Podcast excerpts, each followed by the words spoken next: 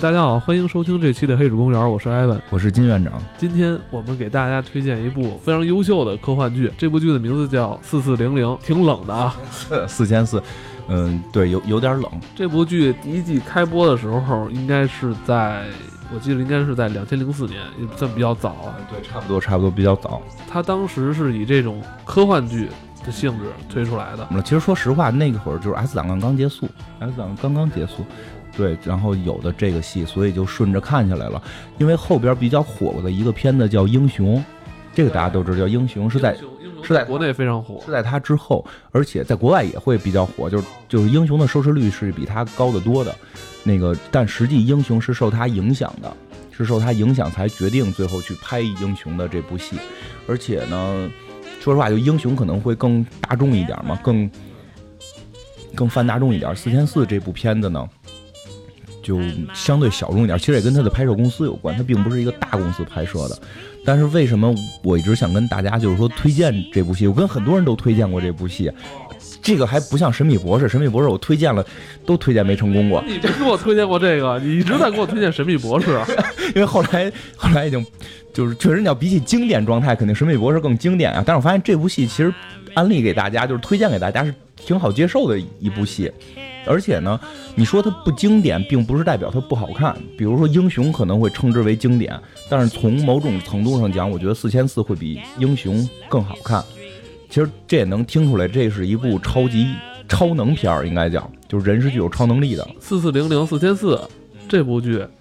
好像看过，有些人基本就是看完就弃了，完了看了一半也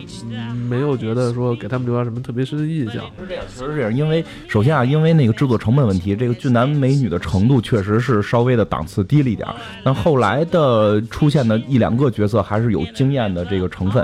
惊艳的还是黑人，估计 因为因为真的是因为价钱问题，我我觉得是这样，真是因为它的这个这个制作费用会偏低。但是，呃，还有一个特关键的，其实很多人看片儿可能就是看个一两集这种，它前几集超能的戏份不大，而且再有一个也是制作成本问题，它的超能表现的都是能就是那个特效不是特别强。所以这个确实是一方面，它可能对于中国观众来讲，为了追求爆米花刺激，可能会弱一点儿，可能会弱一点儿。但是呢，咱们就是说，你要是有心看下去，其实这个片儿相对比较，比如像比起《神秘博士》这种片儿来，会更容易让你接受，因为还毕竟美国拍的，故事讲的是非常的细腻，而且呢，这个视觉效果也还是不错的。其实可以介绍一下这个剧情吧。就是呃，用你刚才话讲，就是说，如果从这个接受程度来，就是说，他可能说比英雄稍微差点儿，但是比神秘博士就强很多，对吧？是最难被接受的，我觉得，就是你就神秘博士，你一旦接受了，你就会成为脑残粉儿。但是那个他真的挺难接受，但是这个片儿你还是比较容易接受，能看下去的。其实我觉得他还有一个原因就是口碑，其实有时候中国人挺看国内口碑的，国内口碑的主要原因还是说被被一些。主流的这个媒体去控制，因为它是有其商业运作方式的，对吧？比比如说越狱，在国内特别的火，在国内火的火爆程度实际上是超过国外的，真是这样？是吗？是是这样，就是越狱到后来国外已经不行了才被砍的嘛。但是在不行的那个年代，国内是越狱正火爆的时候。对我印象中应该是在零六零七年那会儿，BT 下载还是挺厉害的那会儿。然后国内也不知道怎么突然有一天就大家都在看美国电视剧的这种，对，他是为了好推，就然后他肯定是有一些商业背后有一些商业的东西，还是有这种主流媒体这种，包括一些这种商商业性质的团在里边儿，对，在左右。虽然它可能不像那种就是说特正版的事儿，就是特明显，但毕竟还是有商业运作在里边，包括后来这个。米勒还来中国吗？了吗？像四千四呢，其实在国外的口碑是特别好的，国外口碑特别好，而且他本来只拍三季，然后粉丝们就强烈要求拍第四季，最后啊，就说说的好，你一直在国外。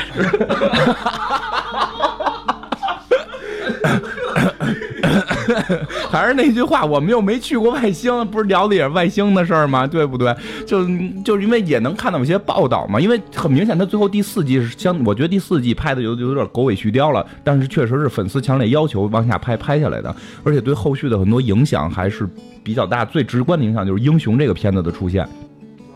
就是咱们先介绍一下剧情呗，先介绍剧情对吧？因为就可以先从题目开始介绍吧。为什么叫四千四？这是什么含义吗？四千四就是讲有四千四百个人，就指的是四千四百个人。这四千四百个人从大概是一九，嗯，二十年还是六，记不清了。就就是这个是，呃，上个世纪中叶之后就开始失踪。咱们不是经常会有失踪人口报道吗？这人就没了，人间蒸发了，对吧？就是说，一共一直到二零零四年的时候，一共蒸发了，就人间蒸发了四千四百个人。这故事剧情的一开始是什么样的？就是说，在西雅图，在西雅图有就大家发现一颗彗星，一颗流星要坠落地球，然后那个一计算要坠落到西雅图，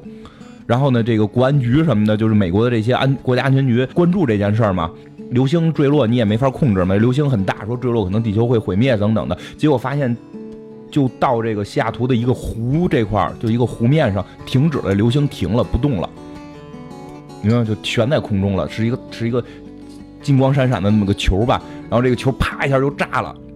炸开之后就有四千四百个人在这个地面上出现了。这时候 X 档案的音乐开始响起，噔噔噔噔噔噔噔噔。不过说实话，这个片儿我们特爱看，它特别受 X 档案的影响，包括里边的女主角的名字都跟那个史高利的名字是特别接近的。哦，对对对，我我觉得是这样，听听就音节发音都是有点接近的，而且这个呃，包括也有一个类似于癌男是这种幕后的大爷的形象，就其实是有一点这个，在这方面是有一点受 S 档案影响。然后呢，就这四千四百个人发现之后，发现就是失踪的，因为这个男主人公就男一号也是这国安局的，男一号的儿子，男一号的儿子是这个呃，跟他的外甥在几年前一次出外郊游的情况下。他的这个外甥就人间蒸发了，然后他儿子在人间蒸发之后就一直是昏迷状态的植物人儿，所以这个主人公就一直想知道，就是当天在人间蒸发生了什么，一下他就看到了他的这个外甥在这四千四百个人里边出现了，明白吧？他就他一直是陪着他儿子，就就是长期病假，然后他就赶紧就回到局里边，要求要重新进入调查小组，要要去调查这四千四百个人的事儿，他希望通过这件事儿能了解到他儿子是怎么回事。然后把他儿子看能不能想法给治疗回来，就是这个是一个大的这个剧情，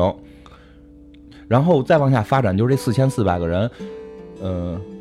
就是从什么时间来的都有，有从什么六几年的呀，什么这个八几年的，就是每个人都有。咱们有那他们这年龄有没有增长？没增长啊，没增长，就是走时候什么样，回来时候什么样。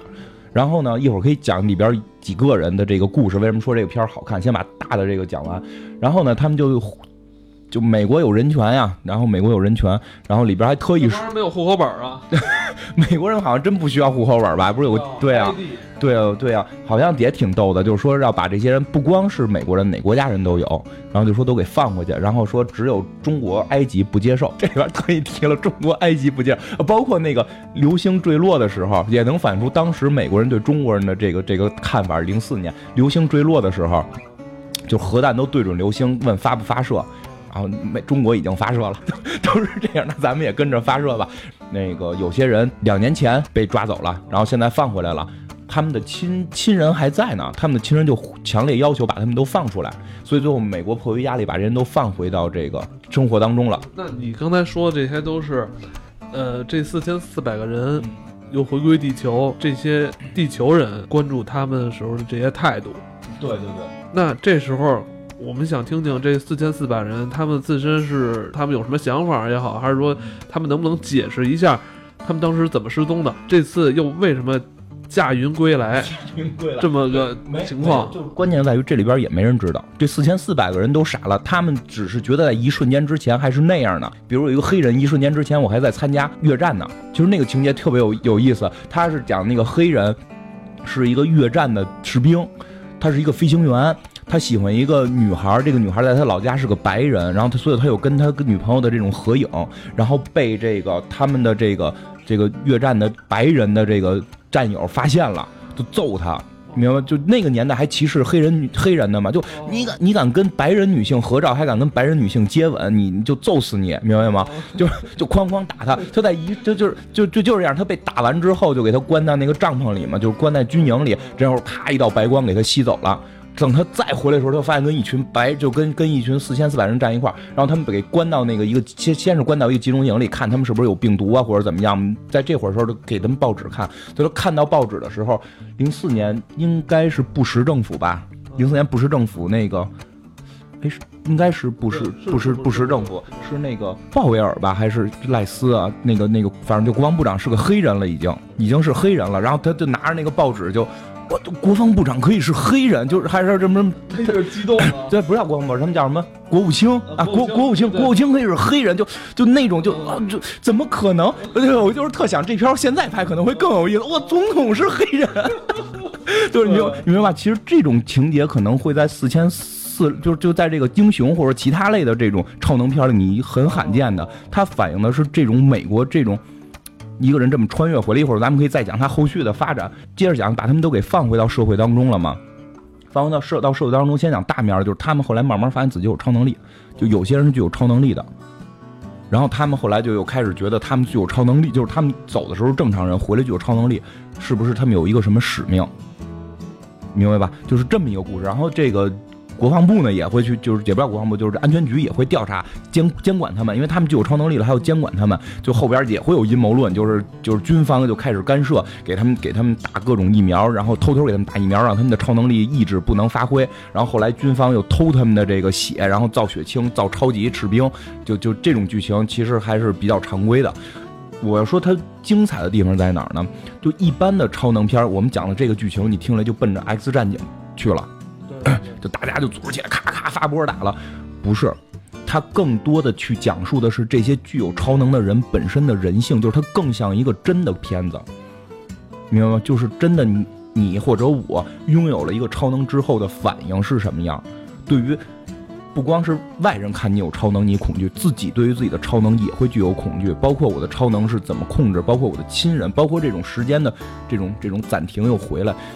都有特别明确的这种表达，就感情特别细腻。比如说，就刚才讲那个黑人，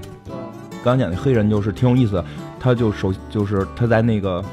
就是集中营，相当于当时的这种就是集中营里边，后来不是放出来了吗？他看了报纸，国务卿都已经是黑人了，他觉得黑人社会地位提高了嘛。然后他在里边还遇到了一个女孩，遇到了一个女孩，这女孩呢，他一眼就就喜欢上了，也不叫喜欢，就就他不是惦记老家那个白人姑娘了吗？他不是喜欢，就一眼就觉得这个人就是不太一样，就跟他聊天儿然后这白人女的就觉得他也不太一样，跟他聊天就说你叫什么呀？你从哪年来的？这女的好像是走了大概有个七年，这女的是七年前被抓走的，这个黑人是越战时候被抓走的，越战六几年吧，应该是六几年被抓走的。然后他就讲，就说我在临临来之前还是被人打，因为我跟一个这个女孩儿。白人女孩好，白人女孩住在哪哪哪个州，然后这女孩说，我我小时候也在那个州长大的，就是说咱认识一下吧，你叫什么呀？然后那女孩说我叫莉莉，她说就傻了，就说我那女孩，就我喜欢那女的也叫莉莉，然后就翻出照片来看，说实际那是她的外祖母，就是她说我这名字是取自我外祖母，外国人那起名不是一直就是你爷叫什么你叫什么吗？对吧？就就发现这个女孩是他当年的那个情人，就是当年他女朋友，就后来他。没有了吗？他女朋友就又跟别人结婚，然后生下来的外孙女吧，应该算是。然后后来这个黑人就就有这种关系，这黑人后来离开集中营，就是回到自己该去住的地儿。他在美国应该也有房子嘛，就已经是一片废墟了，就是变成了这种他的亲人呢？全死了。哦，对，他六几年就没，他亲人就全死了。然后他曾经战斗过的地方都是那废墟了，就反正他的亲戚什么找不着了。当然是美国社保比较好，就他有钱还就是。他应该还算退伍的。对对对对对对，包括就是后来有一集演到，就是他去这个这个越战老兵聚会，他也去了，就其他都是老头了，他是一个年轻的黑人。后来他们问你到底恨不恨当年揍你的那个那个白人的那个什么士士士官什么的，现在揍对，他说现在他还在敬老院，已经这个这个这个就吸氧了什么的，就是他还他他最后也去看那个人了，就是然后那人还说你现在可以随便走就那个，但我对当年的事儿我不后悔，我当年就是这么认知的，你明白吧？其实也反映了就美国的这个文化。然后后来这黑人就真的跟那个女孩儿，就跟那个他的那个女朋友的外孙女好了。他外孙女故事其实也挺有意思，很少有片儿能拍到这么细腻，就在这儿。大家一般想这这个这个人回来就肯定要不然就回家，要不然就怎么样，或者一般这种人物塑造这么一个具有超能的人，一定是父母双亡，对吧？这样的话他还好好好打妖怪嘛。但他不是，他是有老公有孩子，他被抓走的时候刚生完孩子，然后他刚生完孩子，对就刚生出一个孩子了，他被抓走，就这女的被抓走的时候刚生刚生完孩子，他不是那个已经是孙女了，对，就是孙女儿，这孙女儿人家也自己能生孩子，就她有老公，她有老公，然后也生了孩子了，才被抓走的。孩子刚生，就设想的是这样，我已经回来了，对吧？而且电视台也报道了，我老公一定会在门口接我，带着孩子，哦就想象是这么一个。结果就是等他出去的时候，发现所有人都举着这个牌子，就接谁接谁的，没有接他的，那怎么回事儿啊？他特别的难受，然后他就就自己就回家。因为才走七年吧，应该是我记得是七年，反正就走年头不多。回家咔一一敲门，一个小姑娘出来，他就问：“哎，你是那谁谁谁吗？”就是他自己女儿的名字，我是你妈妈。那小孩就傻了。然后这会儿她丈夫出来，他说：“你你回去把小孩轰走了。”然后就开开门就关门，就跟他就跟他说，就在外头跟他说说的你别回来了。说你已经走了，我已经再婚了，我一个人带不了这孩子，我已经再婚了，这孩子不知道你的存在。就是我不，就是明白吧？就是我为了保护孩子的这个情感的正常的这个生长，我给他找了一个后妈。现在我们生活很幸福，就是为了孩子，我不希望你再出现。就是孩子可能会不好接受这个现实，就是你明白吧？我每次说到这种家庭问题还是小孩儿问题的时候，金院长就特别深情，特别认真。对，因为就是就是，其实我第一次看这是一个很有家庭观念的人啊。我第一次看这片儿的时候，我会觉得这个丈夫就做的特别狠，你明白吧？嗯我会那么理解，就是慢慢等我有了孩子，我会理解这个丈夫的所作所为，因为这个丈夫在后来就真帮过这个女的，还帮过她，就是说他并不是说对这个女的很薄情，完全是为了保护自己女儿。当这个。当这个这个他这个前妻的了，算是当他这个前妻和后来这个黑人走到一起之后，遇到了各种危险，这个这个他的这个前夫是出来就是鼎力相助，就是有感情的，但是真的为了孩子，你你最好不要。不过后来那个孩子也知道这是他妈妈了，就有很多这种剧情会让你特别的感动，包括就是我记得没错的话，第一集那个剧情是特别感动的，我每就是我第一次看就都落泪了，这么一个剧情。是关于一个爱情的故事。说这么半天，这是一超能片儿吗？是啊，是一超能片，就是你明白，这些超能就都是这么去去体现的。就首先现在讲的是就是时间的这种差别之后，一会儿一会儿咱们可以再讲他们有超能之后的事儿。第一个，这爱情这个故事是七十年代有一个什么小老板，就 小老板就是做做生意，可能是做金融投资什么的这类吧，做的生意生意还欣欣向荣，欣就是很不错。然后他被抓走了，抓走那天是他的结婚纪念日。好像是十周年还是几周年，就是他妻子是决定，就是他们俩已经约好了那天要约会的，就是那天要去庆祝这个纪念日的。然后他那，七年抓走了嘛，等他再回来的时候，他本身岁数也不小了，可能看着有个四五十岁。那等再回来的时候，他被抓走那一瞬间还想的是那个结婚纪念日的事儿呢，明白吧？回来的时候，我操，今天对我结婚纪念日就没赶上，这么多年了，我第一件事要找我媳妇儿，然后就去找他媳妇儿，就他媳妇儿就已经就疯了，他媳妇儿已经疯了。然后在一个敬老院里，然后敬他是离开多少年？他七几年走的，大概离开三十年吧。他媳妇儿那会儿已经疯了，就就已经特别特别老了，白就就就是白发苍苍那种，特别特别老了。然后他去找他媳妇儿，他媳妇儿就还穿着当天那个就就是要去参加那个就是纪念日结结婚纪念日那个的那种礼服，然后白发苍苍，然后看到这老头回来之后就激动了，说你终于来了，我就等就等着跟你去吃饭呢。她这丈夫还是那么年轻英俊，她丈夫本身走时候可能也看着是五十岁左右吧，哦四五十岁，然后这个这个老太太已经是八十多岁这么一个感觉，就是这个老太太这三十多年一直就疯了，这个人男人没再回来之后，这个老太太就疯了，一直在等他，真的就是在这一段时候，真的就是潸然泪下看的，特别的近半生，我操，这有点像半生缘，我操，就这样。然后后来就是，就真真的真的挺感动的。然后后来这个这个老头儿，他不是之前是个老是个老板，他有股股份嘛，然后他去。找这个当年合伙人，当年合伙人已经死了，然后这公司是合伙人孩子的，好像是他去找这个人要这个他的股份，结果是由于他常年的不在，就判定死亡，然后就对吧？当年股份就跟那个老太太也疯了嘛，就怎么一交接他就没股权了，然后现在就变成一穷光蛋了还。然后再后来，这老太太也是，就一直在等着这个老头回来跟他去庆祝这个结婚纪念日。当老头回来，这个心愿了了，就死了。然后这老头就又没钱，然后妻子也死，然后这个社会也不接受他，什么都不会。你想他走的时候哪有手机啊这些东西，什么都不会，就特别崩溃。然后最后他就去找这个，就是这个他这合伙人的孩子要这份钱。然后这会儿他就发现自己有超能了，就他的超能是可以震碎所有东西。然后最后是让对方的这个就是大脑，大脑就内部震动，大脑震碎，然后七窍流血死了。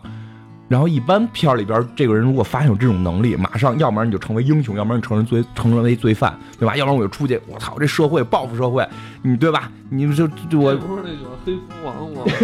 这这有点这，我报复社会，我我抢钱去，对不对？我能把机器震出钱来，要不然就我要我我我要成为英雄，我要有正义感。其实这两类都是极端人。我们作为普通人，你拥有这个功能之后，你第一件事你知道是什么吗？恐惧。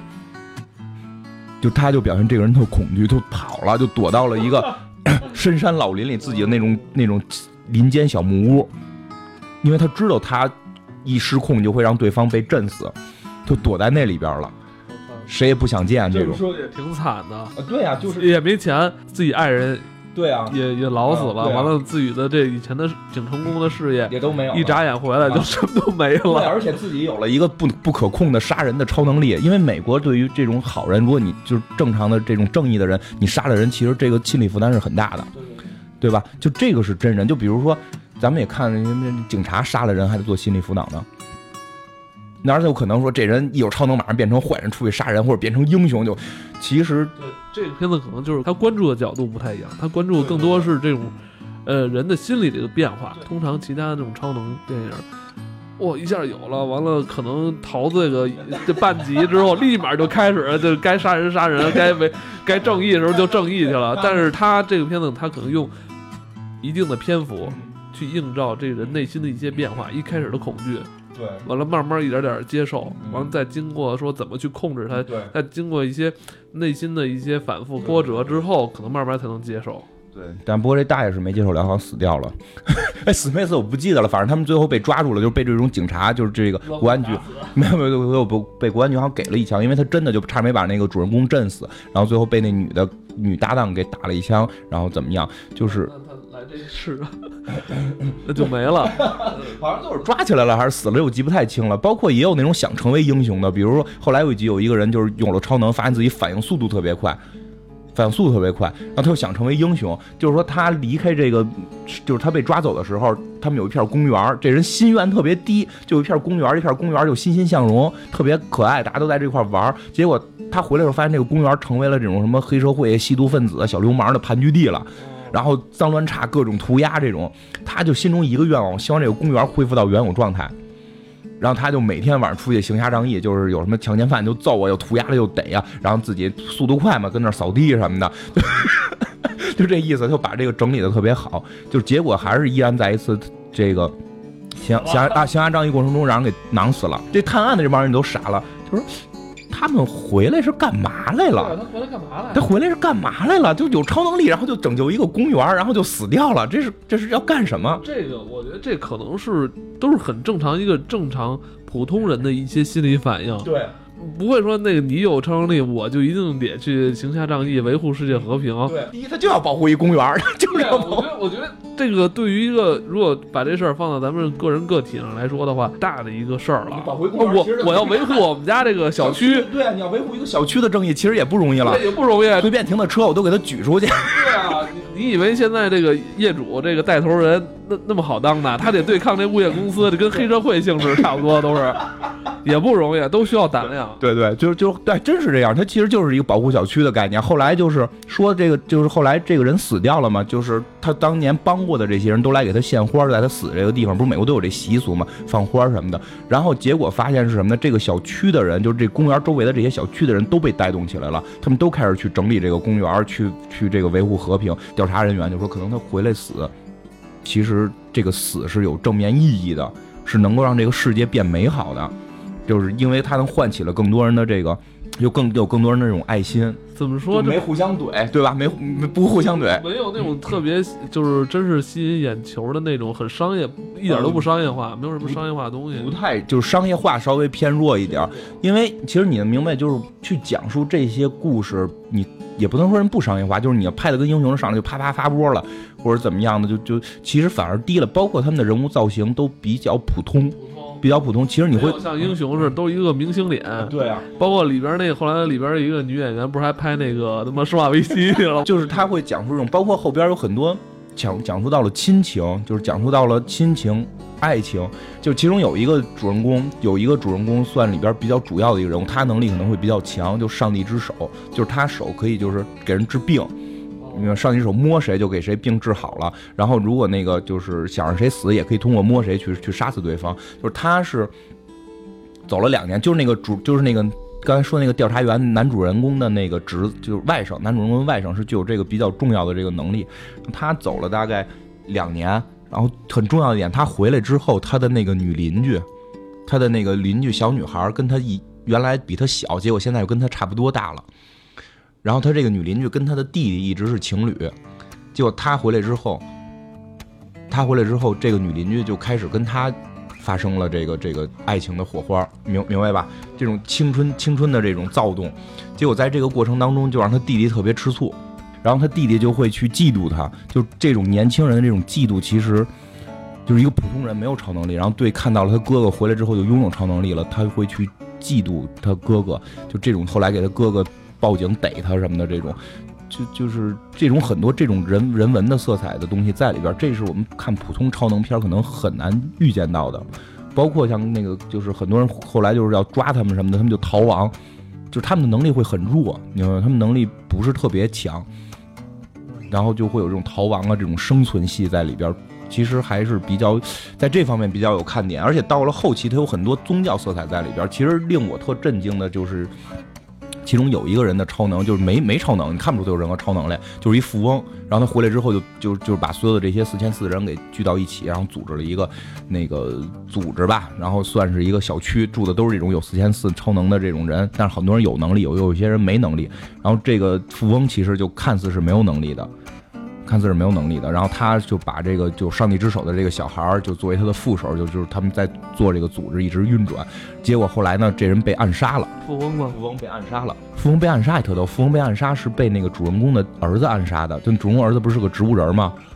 等这些人都回来之后，他那个外甥就去试着复活他，就是不是他上帝之手能治人了吗？给人治活了，他就好了，好了之后他会经常的就神志不清，就是经常的这个不知道自己在干嘛。然后突然一下就在另一个地方出现了，明白吧？就是他会经常失忆，实际他失忆过程当中，他被别人他被别人控制了，然后控制他去杀这个这个这个富翁，最后他把富他不是被治好了吗？他只是给唤醒，不是植物人了，实际他大脑里一直有一个来控制整个四千四这个大局的这么一个智慧在控制着，然后他最后把这个富翁打死了。其实看到这儿，大家都都会就是看到这儿的时候，大家都会模糊这个会混乱了，我操！特别混乱，他们到底要干嘛？他们他们到底要干嘛？其实这跟文化有特别明显的一个西方文化特别明显的一个这种救世主情节在里边，就是死了嘛，死了之后谁也不知道谁杀的，给他开葬礼嘛，葬礼当天发现棺材里没有尸体，然后这个梗就搁这儿了，然后隔了多少集之后，这一季大结局就这一季的大结局就是讲你说富翁的遗体没准没有了，富翁遗体没有了，这一季的大结局，闪回就每个剪辑吧，就每个人现在都过成什么样了，就是这些有超能的人或者没超能的人，这些四千四人每个人都过成什么样了。最后一个镜头是这富翁，这富翁不是死了吗？然后不是机体没发现吗？这个富翁长出胡子来了，大胡子，穿着一个。就是邋里邋遢的白衬衫，胡子拉碴，头发披散着，然后那个半长的头发披散着，然后在他们最开始坠毁的，就是那个出现的那个湖面那块儿，然后在那块儿走着，然后看着身体能露出那种肌肉来，就是耶稣，就是你特明显那镜头就是一个救世主耶稣，就耶稣不就是被被弄死了，然后哦。然后尸体找不到了，然后复活了，就是四千次坠毁的那个湖那块儿了，因为那个是他们最后就是落下来的那个那个地方嘛，就是它里边后来有很强宗教色彩，就是那个主人公的儿子后来成为了这个富翁的这个新宗教的副手，他之所以枪杀他，就是虽然是被人控制的啊，虽然是被人控制的，对，如果没有犹大就没有耶稣，如果犹大不出卖耶稣的话，就耶稣不会成为救世主。你给我看过那个马丁·席克塞斯拍过一个电影叫《耶稣最后的救赎》，这个电影讲的就是犹大是好人。就是一这这电影我给你讲一下，我操，他敢这么拍？对啊，就是看了之后，当时有点太挑战他们。当时天主教会就禁禁这片嘛，然后马丁·西克塞斯禁止去这个所有的这种天天主教国家嘛。他他不不会被人揍死。当然，这个片儿我真看了，其实是耶稣也是正面形象，就是他讲的就是说前面故事都一样，耶稣开始创立一个宗教，后来那个就是怎么样怎么样，然后有这些人，然后最后犹大最后出卖他了，犹大出卖他之后。就是故事里边情节，就是他上十字架嘛，就是正经就应该他上十字架，然后怎么样的死掉什么的嘛。结果这里边的耶稣就认怂了，就这个故事里边耶稣就认怂了，然后就我不是救世主，我是骗子，你们放了我吧，就这意思。最后他就过上了一个平庸、相对平庸的生活，但他依然能看见天使什么的。包括后来他跟那个玛利亚，就是就那个莫达拉的玛利亚好，然后后来那个他莫达拉玛利亚死了，然后跟他妹妹好什么的，然后那个天使还跟他说，你一就是他还问天使，我我爱的人，我只爱一个人，我怎么能够又喜欢别人跟别人好？说没关系，你只爱一个人，她只是个千面女郎，从一个身体到另一个身体，这都不重要。然后你明白，耶稣就这么庸庸碌碌的，最后过到到了这个。就是生命的结束，然后病倒在病床上，然后快死了。这时候犹大突然出现了，他说：“你知道吗？我要背负这种，我要背负这种骂名，勇士的骂名，为了成全你成为救世主。但是你居然选择了退缩，你居然选择了退缩。你你你明白我我是付出多大的代价吗？结果你选择退缩，你还能不能称之为我的老师？”然后耶稣突然明白，我要成为救世主，这个真正的这个这个救赎，然后就突然一闪回，就闪回到他还在十字架上，他哦就闪回到他还在十字架上，哦就我我不屈服，你们杀了我，哦，然后康被囊死，他成为救世主。我等于那是一个电影蒙太奇效果。啊对，说他是梦也好好，还是说真的经历？他可能刚才就是这这么大篇幅去讲耶稣后来的这所谓的生活，其实都是他当时在对对对，你十字架上，就是说受苦的时候，我服软了，我可能之后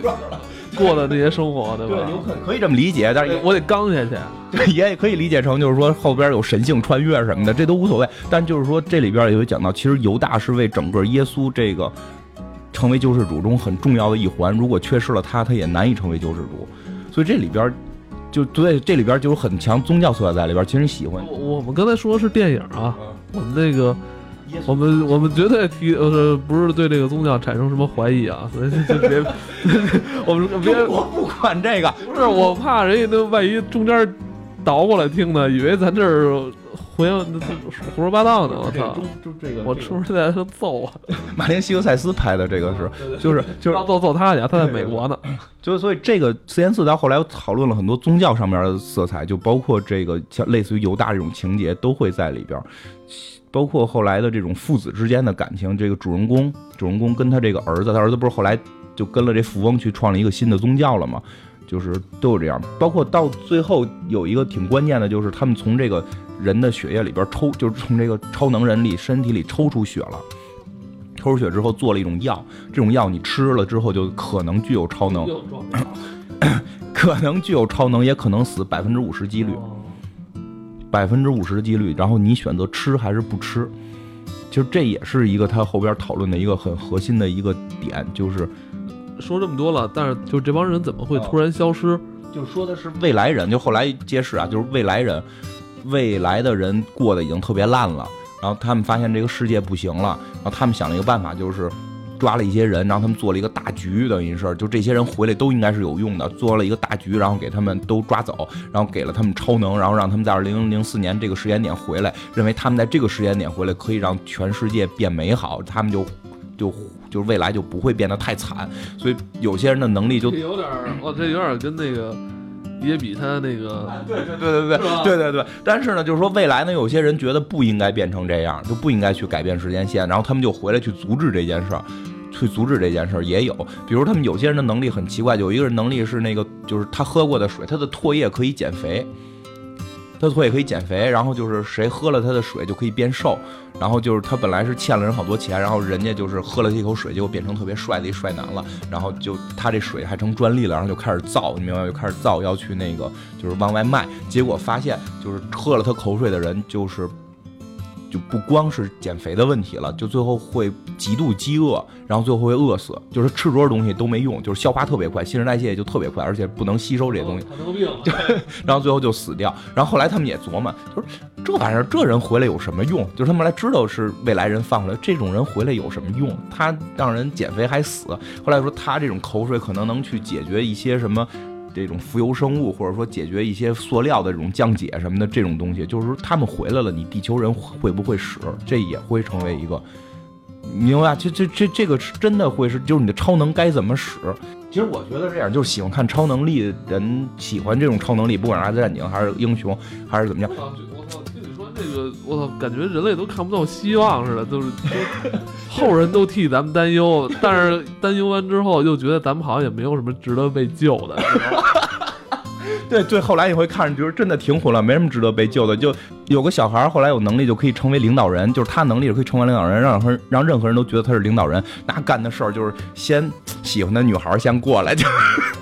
最后最后人都看不下去了，有人把能力给收了。这种喜，我觉得喜欢超能力的人看看这种片儿，你可以从另一个角度去看待超能力这件事儿。其实他能力特别怪，很多能力挺好玩儿，比如那个他那个那个人的儿子这片子节奏快吗？节奏挺快的，节奏还挺快，节奏是非常快的，所以你能看下去，而且特效不傻，主要是嗯对，就是更深入，把超能力这个片儿深入到了一个人性的这种程度，而且我觉得这样，你喜欢超能力的片儿，你看惯了 X 战警啊、英雄这种东西，你回过来看它，其实能让你对超能力这个有从另一个角度去看待，其实挺有意思。如果大家喜欢写写点什么超能力小故事的，给土味来借鉴一些灵感。有些灵有对借鉴一些灵感，有些人的超能是很好玩的，比如说那个那人的儿子的超能，就是那个那个就是后来枪杀富翁成为富翁副手那个人的超能力，是他能塑造出一个只有他自己看得见的人，只有自己能看得见的一个女性。他超能力是这样，只有一个自己能看，只有他自己能看见的一个女性跟他对话。你就觉得这能力可能很没用，但是他实际上过程中，这个女的会去引导你啊，去那什么，就是很多超能力上面的想法也比较有意思。其实可以 喜欢看的人看看。对，而且呃，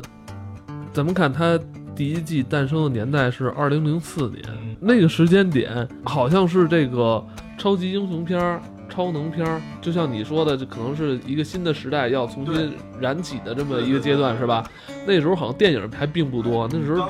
刚有 X 战警，好像刚拍完第一部吧，那时间点。二零零年他刚小成本公司制作的，他可能没那么大的这种能力，他可能就是赶巧了，就赶巧了。一个是本身的空白，一个是本身这个片儿的深度，其实，嗯，几乎是奠定了后边的很多超能片儿的这么一个基础，哦，包括 X 在国外的这个影响力还是挺大的。呃，就是影响力没有想象的那么大，但是口碑不错，而且很多影影就是业界人士或者关注超能的人士对这个片儿的口碑是特别好。对，因为它算其实 hero 谈级也不低啊，但是它确实是因为有它才有 hero，就有它才有英雄，包括它，我觉得对 X X 战警后来的一些剧情走势都有影响。对，他是这么处在这么一个角度，他是最最核最核心的去讨论了超能对人的这种影响问题，超能对你身边人的影响问题。然后其他的那些泛更娱乐一点的片儿，嗯，只要把它从中摄取它的一些营养，再去发展，就是我觉得真的就是，如果你想写超能力的片儿，看这个片儿对你特别好。而且虽然它是零四年的，虽然它是零四年的，由于它的故事情节里边不需要来回发波，它的视觉效果还不错。而且就是我确实我前去年吧跟一个九零后的妹子看过，就是她对这片儿的接受能力还挺强，就是她是能看下去的。这个片儿我觉得现在随时翻出来看都很好看，而且包括不过是它的片头，它的片头特别棒。其实这个对这期你可以用它那个片头曲，那个片头曲是我最最喜欢的片头曲，特别特别好听。特别好听。而且啊，不过它是有词儿的，就是就是，其实到时候可以找出来翻译来念一念，念念。啊，对，真的去听听他的那个片头的拍摄。其实后来美剧好多片头都胡捣乱，你不觉得吗？就那个什么，有一个叫《未来闪影》的，就啪出一 logo 完了，就包括戈登士也是，咔就一个大 logo 就结束了。他那个是还带唱，就是带那个正经片头的。他基本是评为，反正我内心评为这个前三个片头，就最好的美剧片头，他能排进前三。那第一是谁？这仨我不好说谁第一第二吧，就是有有这个四四千四，然后有那个广告狂人，广告狂人的片头做的也非常棒，还有就是杰西卡琼斯，杰西卡琼斯相当于一个艺术，一个流动的一个一个油画的状态。因为当时咱们最早私下聊这事儿的时候，他是刚放第一季，他只是说只有第一季，结果效果特别好，也拍第二季。其实哪天可以也聊聊杰西卡琼斯，嗯。国内的网剧反而成了那个国外的电视剧，对吧？一季一季，一集一集，或者哪天更新这种，他们这个嗯弄不，我觉得确实跟奈飞的数据支持什么的是有挺大挺大关系的。奈飞剧啊、真的就是咱们这节目，要不然跟人透透底，咱这节目也是一次做了二二十集。现在这集其实是呃几个月以前，那你们听到的时候已经是几个月以前我们做的了。呃，真应该是上的时候，可能真是几个月之前了，因为确实 有时候有事儿，怕怕那什么会储备一些。不过确实奈飞剧还挺有意思的。杰西卡琼斯，我看那个有那个网友有听众回了，说他们已经入坑看了，觉得文艺的一塌糊涂，就确确实挺有意思。我想不过想不到他们能超超级英雄这么。哎，你说起来，杰西卡琼斯其实就特别具有四千四的这个范儿。对，有，就是一个普通人，我不想当英雄，我没想当英雄，我莫名其妙了有了一个能力，这件事儿对于我来讲，可能都会成为一个负担，然后我怎么去面对我的生活，而且就是。情爱为主，对那个大力女嘛，就是杰卡琼斯是一个力气很大的人嘛，对不对？她有些事儿上不能很尽尽兴，对吧？当突然她看到了一个另一个超能力人是钢筋铁骨，多大劲儿也夹不坏的时候，那就什么也别说了，咔咔开始脱衣服，然后就咔床都床都碎了，然后第二天男的给他发短信，我买了个新床，来不来？就 这你在一般英雄片里是见不到的。那看来就是喜欢超级英雄的听众朋友都可以 试试四千四这个剧，是吧？啊对对，可以试试，你从另一个层面去看，挺有意思。觉得最近真是剧荒了，没有的可看了。完了，可以找找这个剧，这剧应该在网上现在应该也挺容易能找着。那能找着，对，能找着。今天就先聊到这儿。好，嗯，拜拜。好，听众朋友，咱们下期再见。